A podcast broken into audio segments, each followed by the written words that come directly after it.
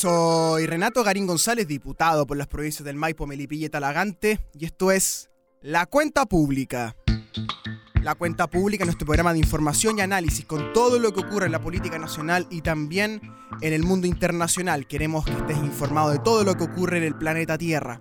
Por supuesto, me puedes seguir en las redes sociales, en el Facebook, Renato Garín González, en el Instagram, Renato Garín Diputado, en el Twitter, Garín Diputado, tres cuentas que me pueden seguir, darme consejos, preguntas, coscorrones, tirones de oreja, todo es bienvenido a través de las redes sociales, en el Facebook, en el Instagram y en el Twitter. Aquí comienza entonces una nueva edición de La Cuenta Pública.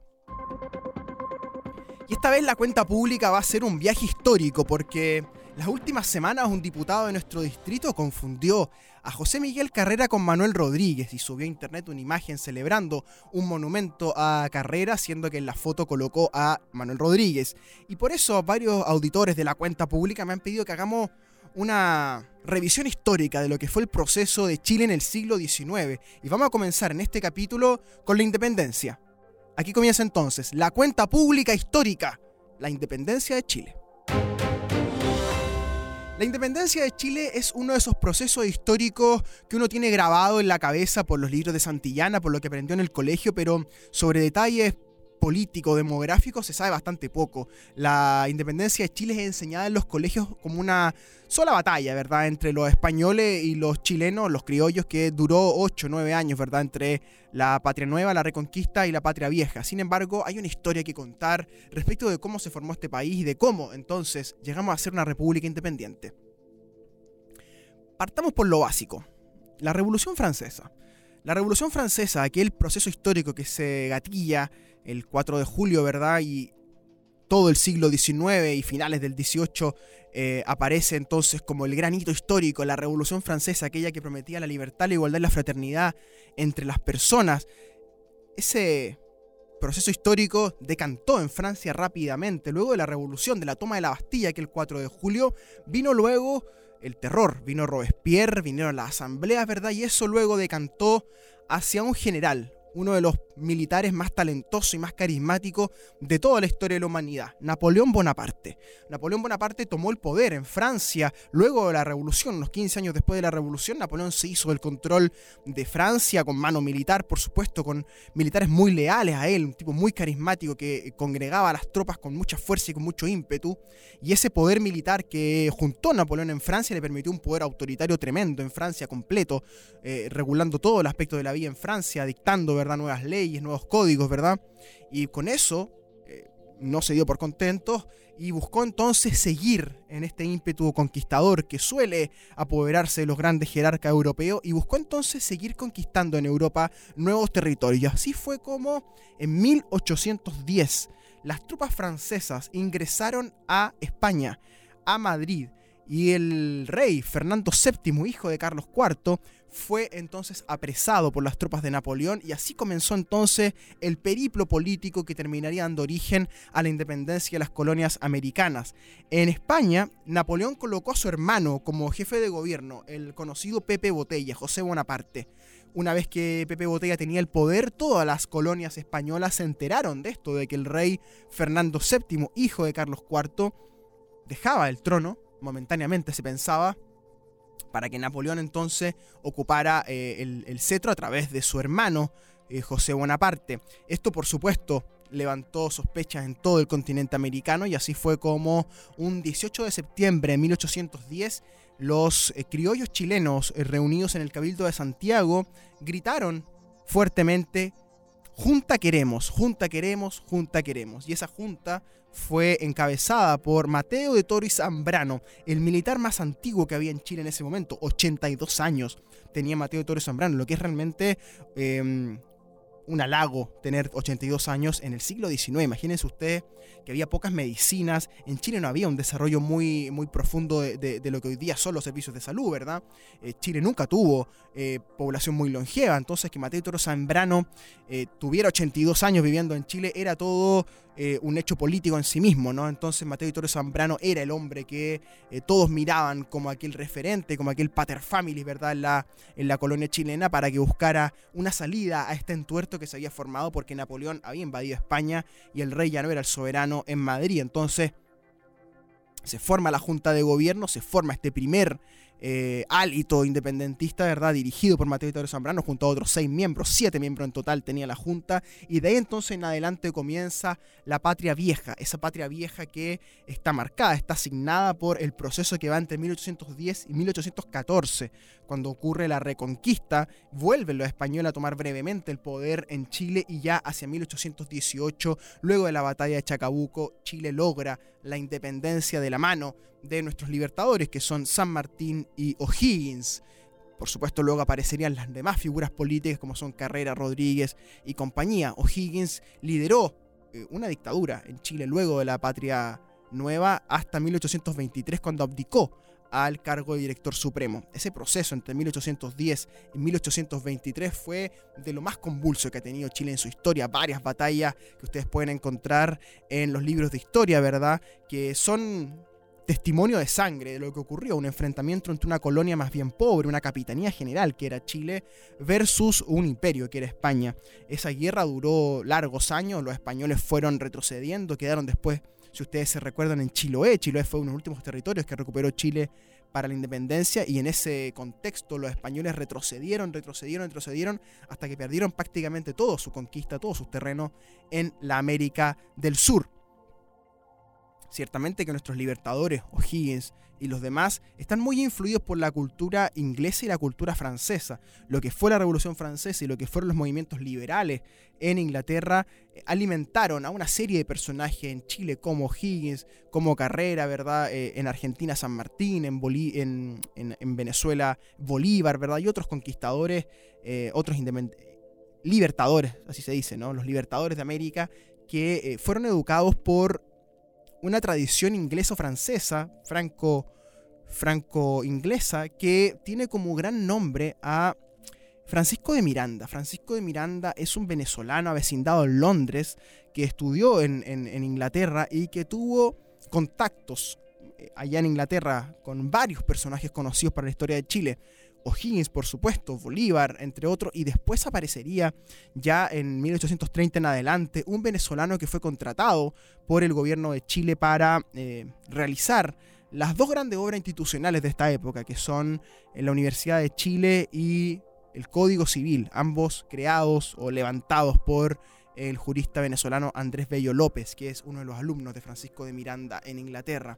Entonces, volviendo a 1810, ese proceso que se gatilla cuando Napoleón toma España, coloca a su hermano eh, de una especie de pseudo emperador ahí en, España, tratando a Napoleón entonces de anexarse para sí todo lo que eran los dominios españoles, ¿verdad? Tratando de hacer suyo el imperio español, no lo logra porque las colonias se empiezan a separar entonces del reino y luego que Napoleón retrocede y se va de España y la, y la corona española recupera lo que era el control de España mismo, de Madrid, entonces se procede a esta nueva ofensiva española para recuperar Chile, para recuperar los territorios. Recuperar Chile era muy importante para los españoles, dada la costa que tiene Chile, ¿verdad? Muchos puertos donde desembarcar y también el contacto hacia Perú.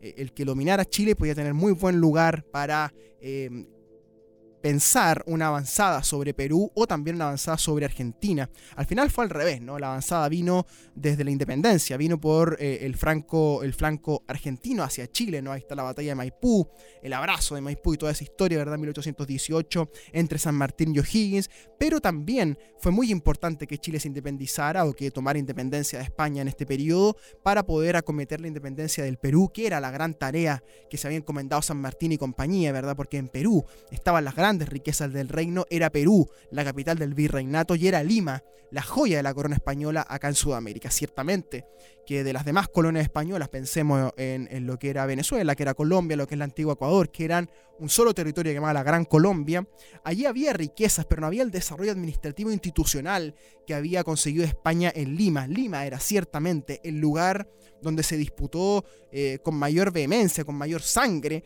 eh, la independencia de América. Ciertamente que Lima era la joya de la corona y San Martín siempre lo supo. Por eso es que la independencia de Chile está tan vinculada con lo que ocurrió en Perú y lo que ocurrió en Argentina. ¿Qué otras colonias tenía España de este lado del mundo? Tenía Paraguay, por ejemplo. Paraguay era la colonia más pobre de eh, España. Muchas veces se dice que era Chile la colonia más pobre, pero no lo era. Era Paraguay, que era simplemente un departamento, un departamento administrativo en el Virreinato de la Plata.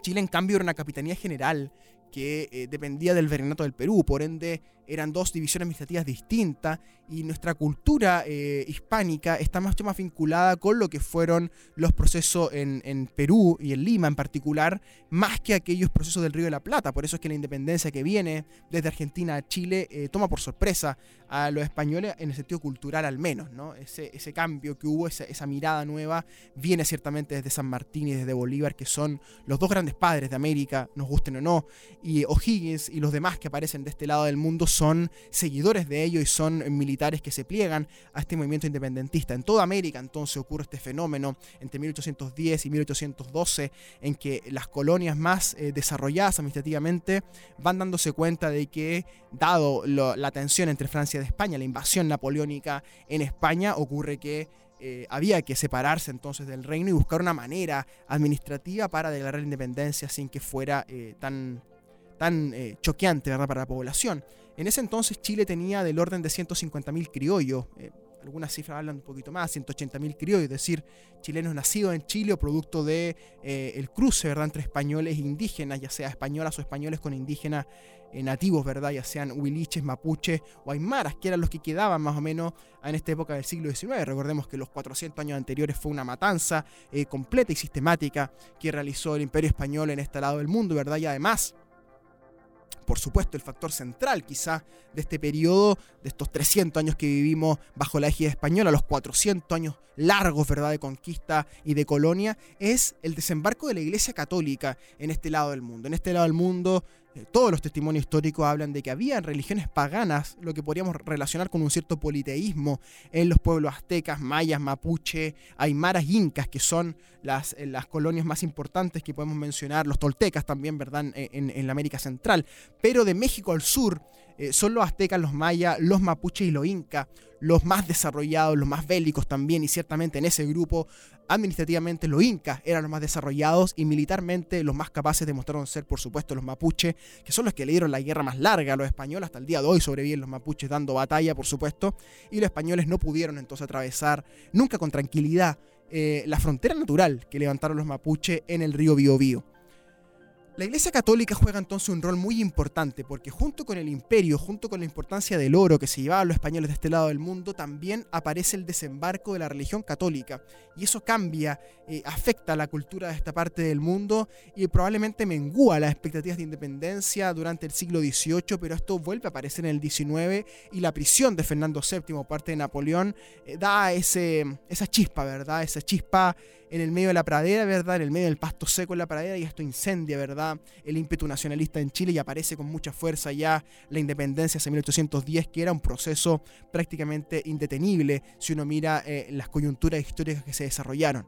En Europa, Napoleón Bonaparte le ocurrió lo que le ocurrió mucho después a Hitler. Napoleón Bonaparte tuvo que eh, retroceder en Europa porque, dado su ímpetu conquistador, se le ocurrió ir a meterse a las tierras rusas, a lo que después sería la Unión Soviética, lo que hoy día es Rusia.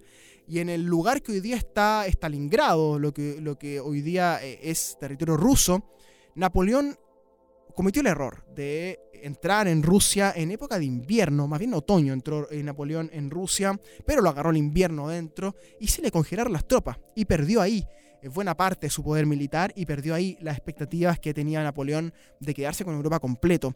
Curiosamente, después, casi 200 años después, 200, 130 años después, eh, Adolf Hitler comete el mismo error. Entra en tierras soviéticas en invierno, se congelan sus tropas, pierde la guerra y por el flanco eh, opuesto por Normandía, los aliados occidentales ingresan en los territorios alemanes conquistados y entonces se produce el, el comienzo del fin de la guerra, eh, de la Gran Guerra, la Segunda Guerra Mundial. A Napoleón, para que ustedes sepan, a comienzos del siglo XIX le pasó algo muy parecido a lo que le pasó a Hitler en el siglo XX. Napoleón trató de entrar, después que anexó a España, después que anexó hartos territorios, Napoleón se expandió, se expandió, era un militar muy, muy talentoso, pierde en Rusia, se viene abajo la moral de los soldados franceses, se acaba ese proceso de conquista napoleónica, de hecho Napoleón iba a terminar preso, si ustedes revisan la historia, en la isla de Santa Elena, después saldría la Santa Elena, una larga historia, ¿verdad? Pero eso lo hace retroceder de sus conquistas, eso permite que España recupere su soberanía administrativa al menos,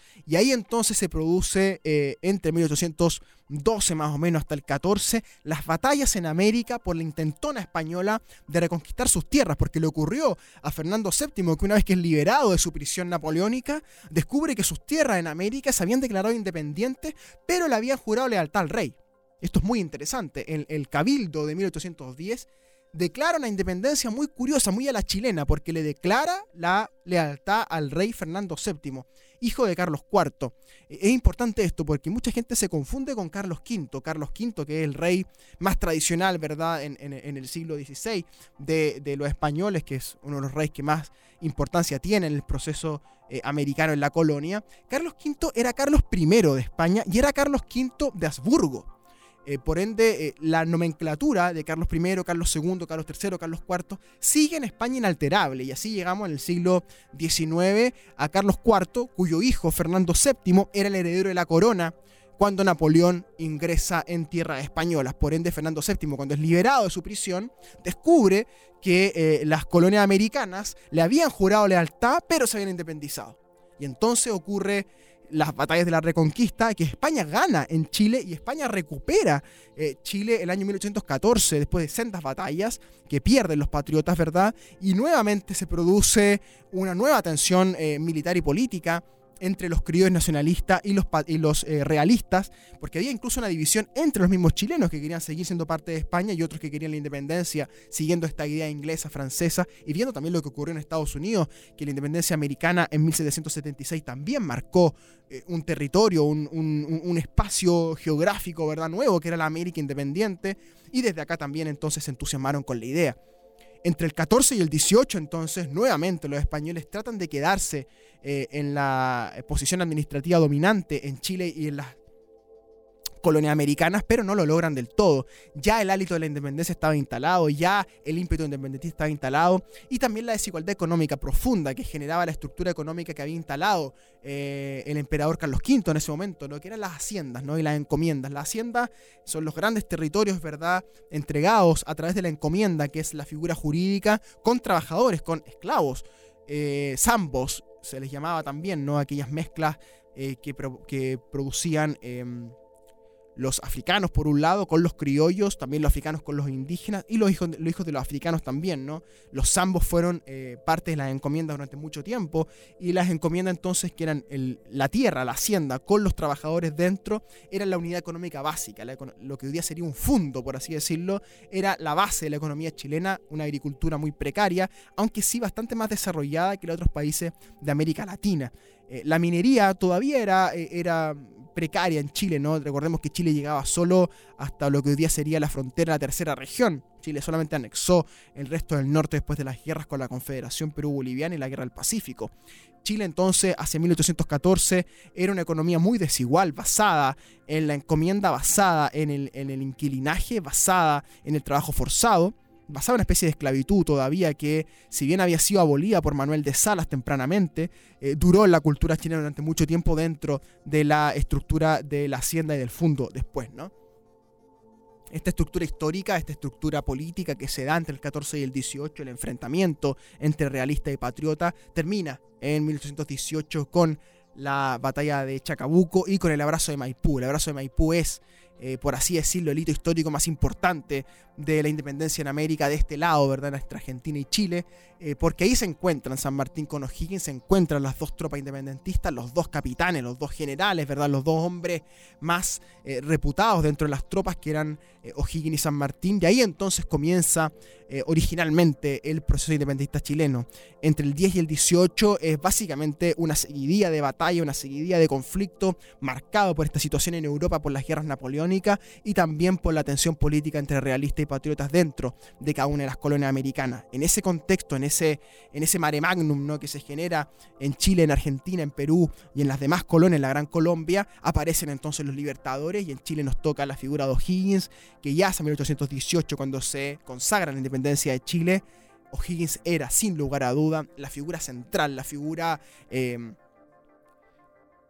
el capitán, por así decirlo, del equipo de los independentistas chilenos, el general O'Higgins, hijo de Ambrosio O'Higgins, avecindado en ese momento en, Perú, con grandes extensiones de tierra en Perú, que más tarde recibirían a O'Higgins en su exilio, y O'Higgins entonces comienza su periplo para hacerse del poder en Chile y se hace del poder de manera autoritaria. O'Higgins, si bien llega por las buenas a ser director supremo, luego se, saca la careta O'Higgins aparece como un pequeño dictador, que después, en el, en el, contexto histórico, ¿verdad? lo que nos pasó en el siglo XX, lo que pasó con Pinochet, la palabra dictador para O'Higgins queda un poquito grande. Era un gobernador autoritario, ¿verdad?, que se hace de la, Dirección Suprema de la Nación y que más tarde, en 1823, es eh, obligado a abdicar. Y abdica, eh, ¿se acuerdan ustedes?, abriéndose su chaleco, ¿verdad?, mostrando su pecho y se va, se va de Chile a Perú y donde termina viviendo sus últimos días. Eh, en Chile entonces del 23 en adelante comienza el intento, el, intento institucional, no, no, un intento político, sino institucional, administrativo, de darle forma, darle cuerpo a lo que sería más tarde la República de Chile.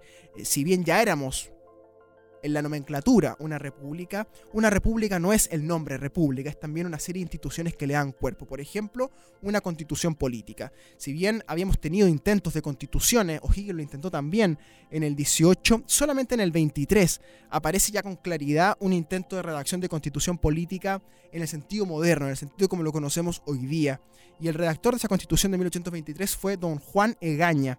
Don Juan Egaña que redacta esta constitución llamada la constitución moralista porque tenía muchas normas éticas de comportamiento ético de los ciudadanos dentro de la Constitución, muy mezclada también con la ética católica, de la mano, ¿verdad?, con eh, el dominio que siguió ejerciendo la Iglesia Católica en Chile, porque si bien los españoles perdieron el poder, la Iglesia no perdió el poder, siguió siendo muy poderosa, muy influyente, de hecho la Iglesia acompañó el proceso de la República en Chile durante el, comienzo este, de este, de, este, periplo histórico. Y en esa constitución del 23, Juan Egaña intentó entonces plasmar, colocar la ética católica dentro de la constitución política, que le duró bastante poco, porque ya hacia 1825 aparece un segundo intento de constitución que es José Manuel Infante, ¿no? que intenta la llamada constitución federalista, donde por primera vez se intenta que Chile sea un país federalista, es decir, no un país centralista, un país donde eh, cada región administrativa iba a ser un pequeño estado, como era Estados Unidos, que iban a confluir dentro de la Federación Chilena, ¿verdad? Que iba a ser la República de Chile. Estados Unidos se pensó así. Estados Unidos tiene 51 estados hoy día, nació con menos estados que se fueron agregando estados después, ¿verdad? Pero la idea administrativa es que cada estado es independiente, tiene sus funciones, su congreso, su presupuesto, su gobernador, y luego ese estado se agrupa dentro de la república que es Estados Unidos y en este caso sería Chile.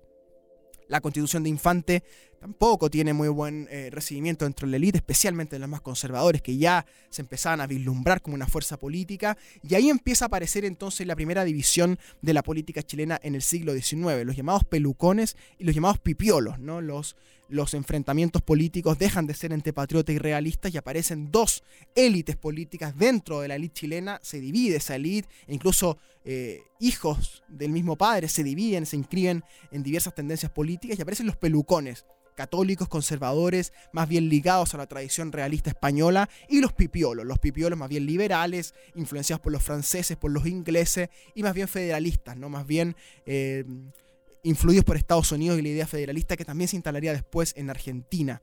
Esa constitución de Infante también fracasa y luego llega eh, el español José Joaquín de Mora, que es el primer extranjero, eh, jurista extranjero, que se le encarga una pieza jurídica de tanta relevancia como la constitución de 1828, que es llamada la constitución liberal, que es una constitución que si bien establecía un, régimen bastante estricto, bastante eh, ordenado, por así decirlo, con palabras simples, también garantizaba libertad y derecho que iban más allá de la tradición realista y de lo que Juan Egaña y Infante habían pensado antes. Si bien la constitución de Infante fue la más moderna en términos de administración política, la de José Joaquín de Mora es la más liberal en sentido eh, doctrinario jurídico. ¿no? Pero esa constitución también fracasa y esa constitución muere, por así decirlo, en la famosa batalla del Ircay donde las tropas pelucones y las tropas pipiolas se enfrentan en la batalla más cruenta de esta época, eh, una batalla fratricida entre dos corrientes eh, de chilenos, ¿verdad? Los más conservadores del lado de un ejército que hasta el día de hoy se sostiene que era un ejército sicario, es decir, que fueron pagados eh, para poder eh, luchar en esa batalla. Entre otros aparece el general Prieto, que más tarde sería presidente de Chile, ¿verdad? Uno de los primeros presidentes de Chile. Y en ese contexto, entonces, en la batalla del Ircay en 1829, cuando pierden los pipiolos, muere la constitución del 28 de José Joaquín de Mora y aparece entonces con toda su fuerza, con toda su destreza histórica, eh, el poder de los pelucones de la mano de un personaje a quien le tenemos que dedicar un programa especial y vamos a llegar hasta acá entonces, en la cuenta pública histórica porque ya hacia el año 29 y 30 aparece la figura de Diego Portales Palazuelos. Diego Portales Palazuelos que se transforma en ministro del presidente José Joaquín Prieto, el general Prieto que había estado en la batalla del Ircay, en el ejército sicario que derrota a los patriotas de Freire, ¿verdad? No los patriotas, los pipiolos de Freire, que desde ahí Prieto entonces se agrupa con portales, con eh, otros asesores importantes que les voy a mencionar en los próximos programas, y aparece entonces el contexto de la constitución de 1833, que sería la constitución que más duraría en el siglo XIX, que se extendería incluso hasta el siglo XX. Esta constitución entonces que se produce luego de esta década, O'Higgins entonces abdica el 23, se redacta la constitución de Juan Egaña, la constitución moralista, luego aparece la Constitución Federal de José Miguel Infante, luego aparece la Constitución del 28 de José Joaquín de Mora, ocurre la batalla del Ircay el 29, los pelucones se toman el poder, muchos pipiolos se exilian, eh, otros mueren en el campo de batalla, y ya hacia el 31, 1831, toma el poder como presidente de la República José Joaquín Prieto. José Joaquín Prieto que nombra ministro a Diego Portales y Diego Portales entonces se encarga junto a otros juristas, no él específicamente, pero él está detrás, en la trastienda del proceso, es Mariano Egaña, hijo de Juan Egaña, quien iba a aparecer en este proceso como jurista redactor de la Constitución, donde se redacta la Constitución de 1833. Y ahí entonces la historia de Chile se vuelve un tanto más fácil de contar y un tanto menos atiborrada de hecho histórico de batallas, no menos pacífica, no menos eh, fraterna, aunque sí, sí, por supuesto, más traumática. La constitución del 33 está dentro del, del pergamino histórico en Chile como un hecho que debemos atender especialmente.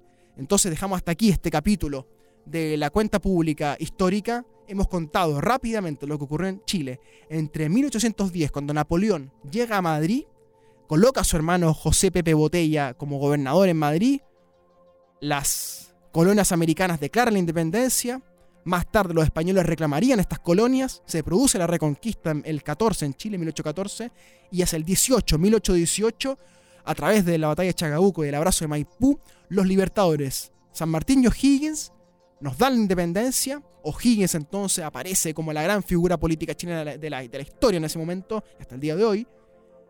Dura en el poder hasta el 23 cuando abdica, en una suerte de dictadura. Desde entonces se producen tres constituciones políticas y sería la batalla del Ircay la que le daría el poder total a los pelucones, que de la mano del presidente José Joaquín Prieto redactaría luego, junto a su ministro Diego Portales Palazuelos, la constitución política de 1833. Este periplo histórico se lo quiero dedicar a todos mis amigos de la provincia del Maipo, Melipilla Talagante que les gusta la historia de Chile, que quisieran más detalle de, todo esto, mándenme sus mensajes, sus correos electrónicos, renato.carina.congreso.cl para que me pueda extender sobre los puntos históricos que más les interese. Me podría estar hablando aquí media hora de cada una de las batallas, media hora de cada una de las constituciones, digo muy rápido para contarles esa historia, los primeros 20 años de la República de Chile, entre el 10 y el 31, donde quedamos hoy día quiero saludar especialmente a las radios que nos acompañan en este proceso. Radio Máxima en San Bernardo, por supuesto que si todo San Bernardo nos sigue a través de Radio Máxima, ahí estamos los días miércoles. Radio Amanda en Paine, gran radio tradicional del mundo rural y urbano allá en Paine. También se escucha en sectores de de Tango y en San Bernardo. Un gran abrazo a la radio Amanda allá en Paine. Por supuesto, de la provincia de Talagante, la radio Contacto, muy muy importante allá en la provincia de Talagante, escuchada en Peñaflor, Isla de Maipo, el Monte Padre Hurtado y por supuesto en Talagante, la radio Contacto FM que también nos acompaña en la cuenta pública. Y en Melipilla, mi querido Melipilla, me siguen dos radios que nos acompañan en este proceso de la cuenta pública.